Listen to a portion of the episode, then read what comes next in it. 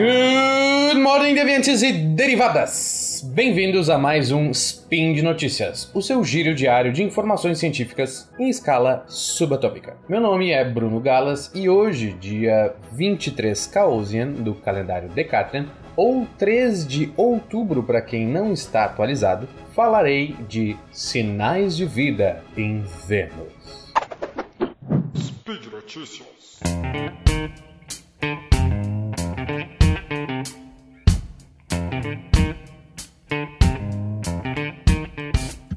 Vocês já devem estar sabendo, encontramos talvez possíveis, quem sabe, indícios de vida em Vênus. Pera, eu sei que no Spin de Notícias número 1051 da semana passada, a Camila fez um ótimo programa já abordando esses assuntos, mas eu vou tentar trazer hoje alguns outros detalhes para vocês.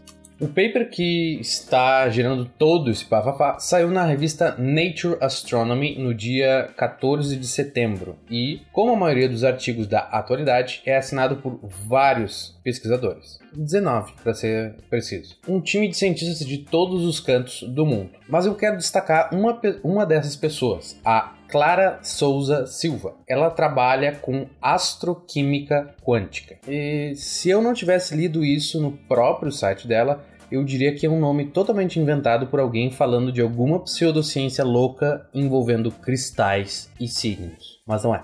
Tá, uh, mas essa pesquisadora portuguesa teve um papel essencial na que talvez seja a maior descoberta da história. Enquanto alguns astrônomos ficam esperando por telescópios maiores, satélites mais sensíveis, ela trabalha com experimentos aqui na Terra, dentro de um laboratório, fazendo a boa e velha ciência básica. Vocês já devem ter ouvido o sensacional SciCast 394, faz, faz duas semanas que saiu, pelo menos para mim na minha linha temporal, sobre biomarcadores ou marcadores químicos de vida. Caso não tenha escutado, recomendo que escute para melhor entender este spin. Lá a equipe discorre sobre o que são, como podemos analisar e diferenciar os sinais dessas moléculas que podem estar a até milhares de anos-luz por espectroscopia. Assim, conseguimos analisar aqui na Terra a impressão digital, entre aspas, que uma molécula deixa na luz que passa por ela e detectamos nos nossos telescópios. Comparamos essas impressões digitais com as moléculas estudadas aqui no laboratório.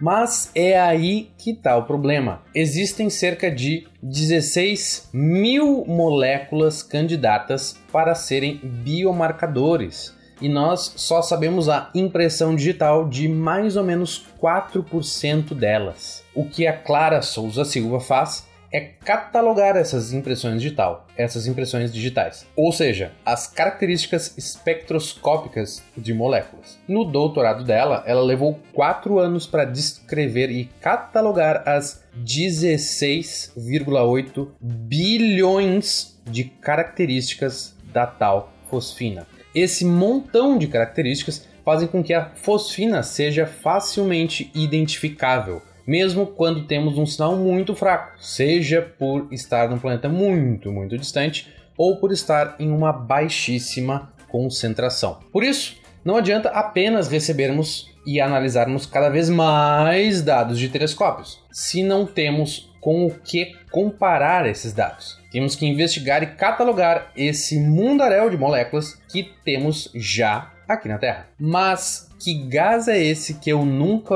ouvi falar? A fosfina, ou TH3, isso é um átomo de fósforo ligado a 3 de hidrogênio, é encontrada aqui na Terra em lugares, digamos, fedorentos. É criada por micro-organismos que não gostam e não dependem de oxigênio, uh, como em pântanos e áreas alagadas, dentro do trato intestinais de animais e, portanto, também no cocô. Muito importante lembrarmos que a vida aqui na Terra passou a maior parte do tempo, alguns bilhões de anos, tendo apenas organismos unicelulares que não usam e não produzem oxigênio, que a gente hoje está acostumado. Apenas no chamado grande evento de oxigenação, que é um nome muito tri, há mais de 2 bilhões de anos, que uns organismos, na época eu, eu os catalogaria como assassinos, começaram a produzir oxigênio e matar grande parte da vida anaeróbica, para quem o oxigênio é um veneno. Então, a fosfina foi super mainstream há muito tempo, já aqui na Terra, naquelas condições atmosféricas primitivas do nosso querido planeta. Assim, Juntando todas essas informações, a Clara Souza Silva e companhia publicaram um paper no final do ano passado, indicando que a fosfina pode ser um bom marcador químico para indicar vida em planetas rochosos. Sim, nos rochosos apenas pois a fosfina pode ser criada naturalmente sem a presença de vida, mas somente em altíssimas condições de pressão e temperatura, como na atmosfera mais interna de Júpiter e Saturno, tanto que nós detectamos esses gases em ambos os planetas. Logo depois desse artigo, do finzinho do ano passado, os cientistas pensaram: ah, ok, vamos procurar por essa tal de fosfina aí. E bem, menos de um ano depois, encontramos sinais claros dela aqui do ladinho, em Vênus. Logo em Vênus, que ninguém dava muita bola. Geralmente falamos em vida em Marte ou nas luas de Europa, em Célados, pois tem água e poderiam ter ambientes mais próximos ao que a nossa vida terráquea está acostumada. Enquanto isso, Vênus tem uma pressão atmosférica esmagadora, ácida e a mais alta temperatura dentre todos os planetas do nosso sistema solar. Ganha até mesmo de Mercúrio, que é mais próximo do Sol do que Vênus. Mas lá em 1967, o querido Carl Sagan escreveu um paper discorrendo sobre as possibilidades de vida flutuando na alta atmosfera de Vênus, justamente onde encontramos agora a fosfina. Mas naquela época disseram para ele: "Aham, uh -huh, senta lá, Sagan. Aham, uh -huh, no artigo que saiu esse mês, foram bastante cuidadosos em não afirmar encontramos vida em Vênus. Apenas discutem essa possibilidade, os autores, na conclusão do artigo. Com o que sabemos com a ciência atual é que não devia existir fosfina nas nuvens de Vênus. Agora precisamos encontrar o que está produzindo essa fosfina. Fazendo testes e simulações, o pessoal descarta várias possibilidades abióticas, como raios, meteoritos e vulcanismo. Entretanto, existe talvez a possibilidade de algum processo geoquímico bizarro estar produzindo essa fosfina. Não sabemos se ela pode ser produzida devido a alguma química de alta pressão e temperatura aqui no manto terrestre, por exemplo. Contudo, há um registro de erupções vulcânicas no Havaí na década de 80, Havaí aqui na Terra, que parecem ter liberado pequenas quantidades de fosfina Além disso, sabemos que Vênus é geologicamente ativo, ativa, que possui vulcões. Mas mesmo assim, as quantidades detectadas de fosfina no nosso planeta vizinho, apesar de pequenas, deveriam ser ainda menores se viessem apenas de atividade vulcânica. Para não comemorarmos antes da hora, apesar de bastante animados, ninguém está fazendo festa para que ninguém quebre a cara, como já aconteceu. Lá em 1967, de novo, a então estudante de doutorado Jocelyn Bell Burnell, legal né? Bell Burnell, detectou sinais de rádio vindos do espaço que se repetiam com uma certa frequência, parecendo um código Morse. Ela ficou abismada e anotou na folha dos dados Little Green Man, ou Pequenos Homens Verdes, emocionada com a possibilidade de ter encontrado um sinal de vida inteligente ela foi desacreditada pelo orientador dela, que disse basicamente: aham, senta lá, Jocelyn. No final das contas, ela fez a descoberta do primeiro pulsar, que é tipo uma estrela muito louca que fica girando muito rápido e parece um farol. No final da história, o orientador dela ganhou o prêmio Nobel pela descoberta e ela não. Afinal, ela era apenas uma mulher estudante.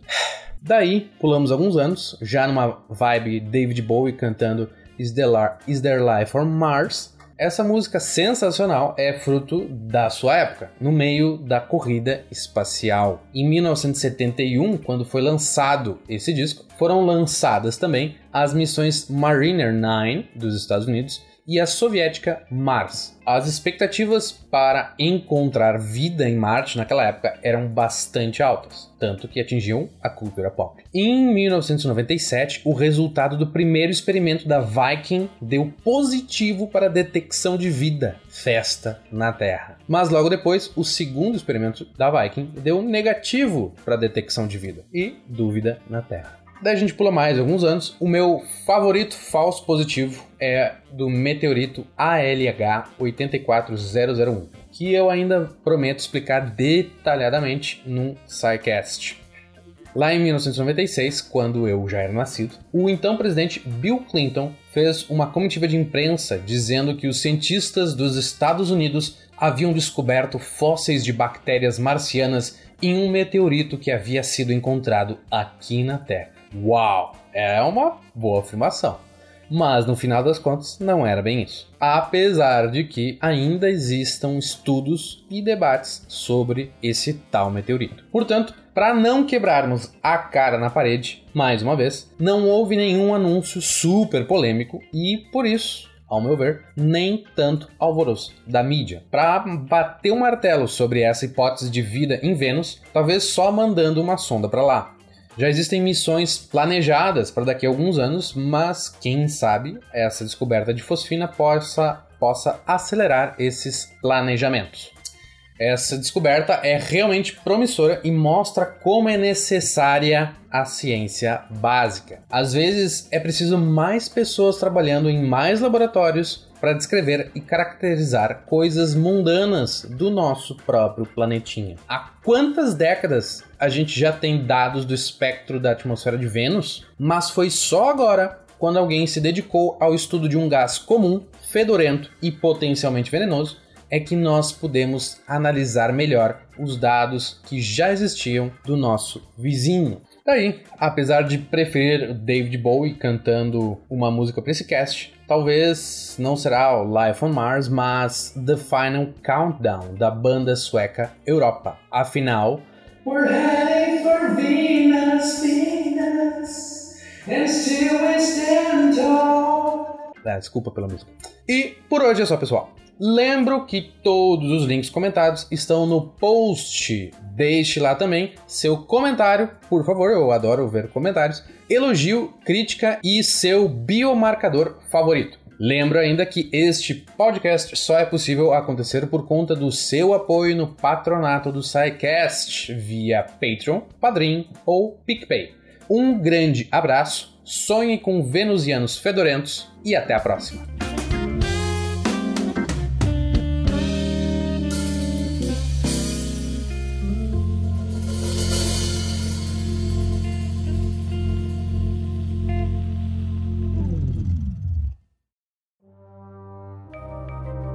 Este programa foi produzido por Mentes Deviantes.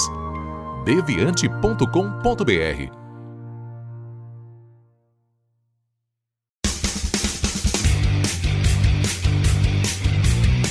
Cortes, edição de podcast.